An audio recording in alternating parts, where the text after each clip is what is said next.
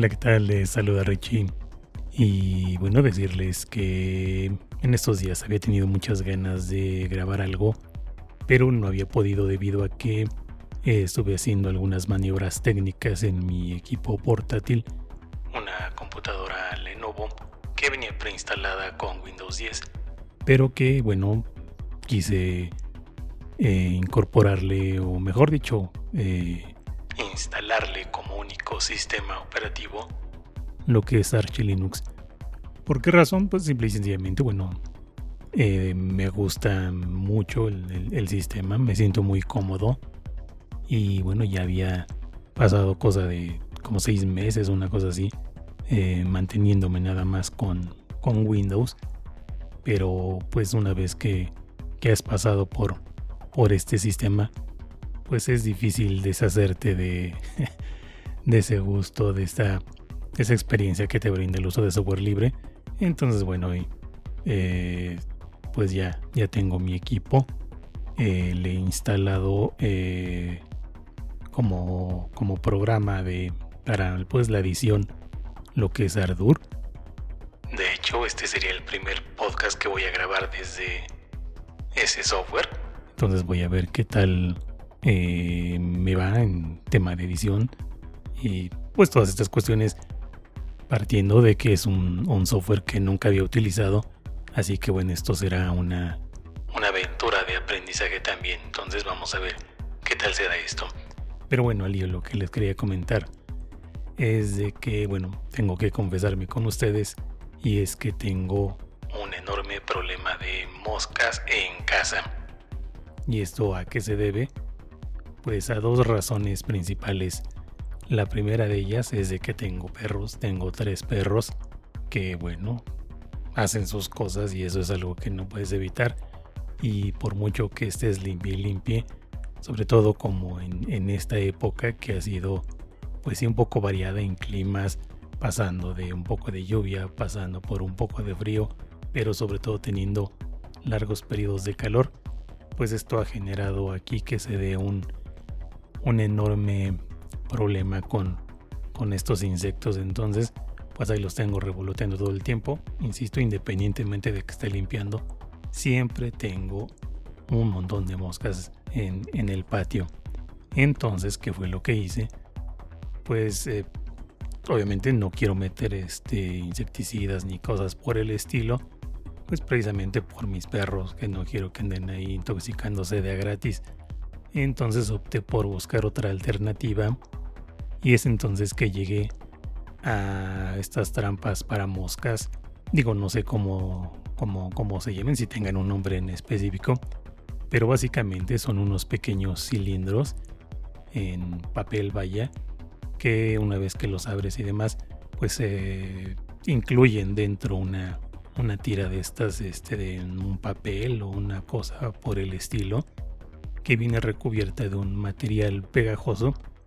No sé, me imagino que es algún tipo de silicón líquido, qué sé yo.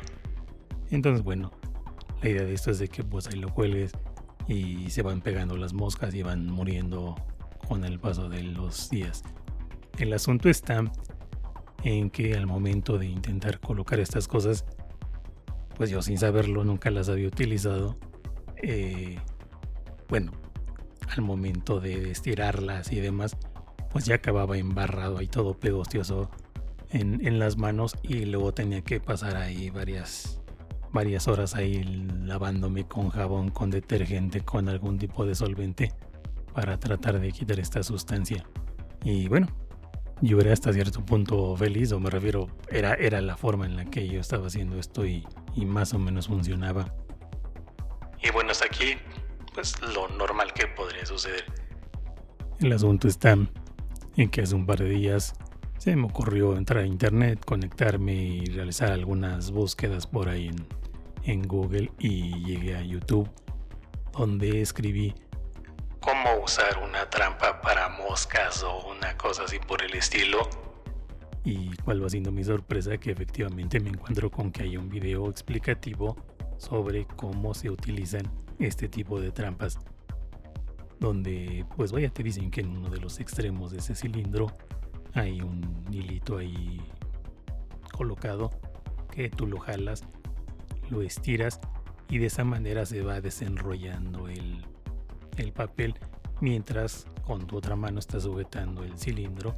Entonces pues esto evita que te embarres y al mismo tiempo bueno pues estás eh, disponiendo la trampa en la, en la forma correcta.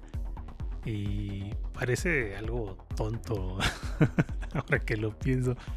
¿Cómo es que no se me ocurrió hacer eso? No de jalar el hilo y el cilindro.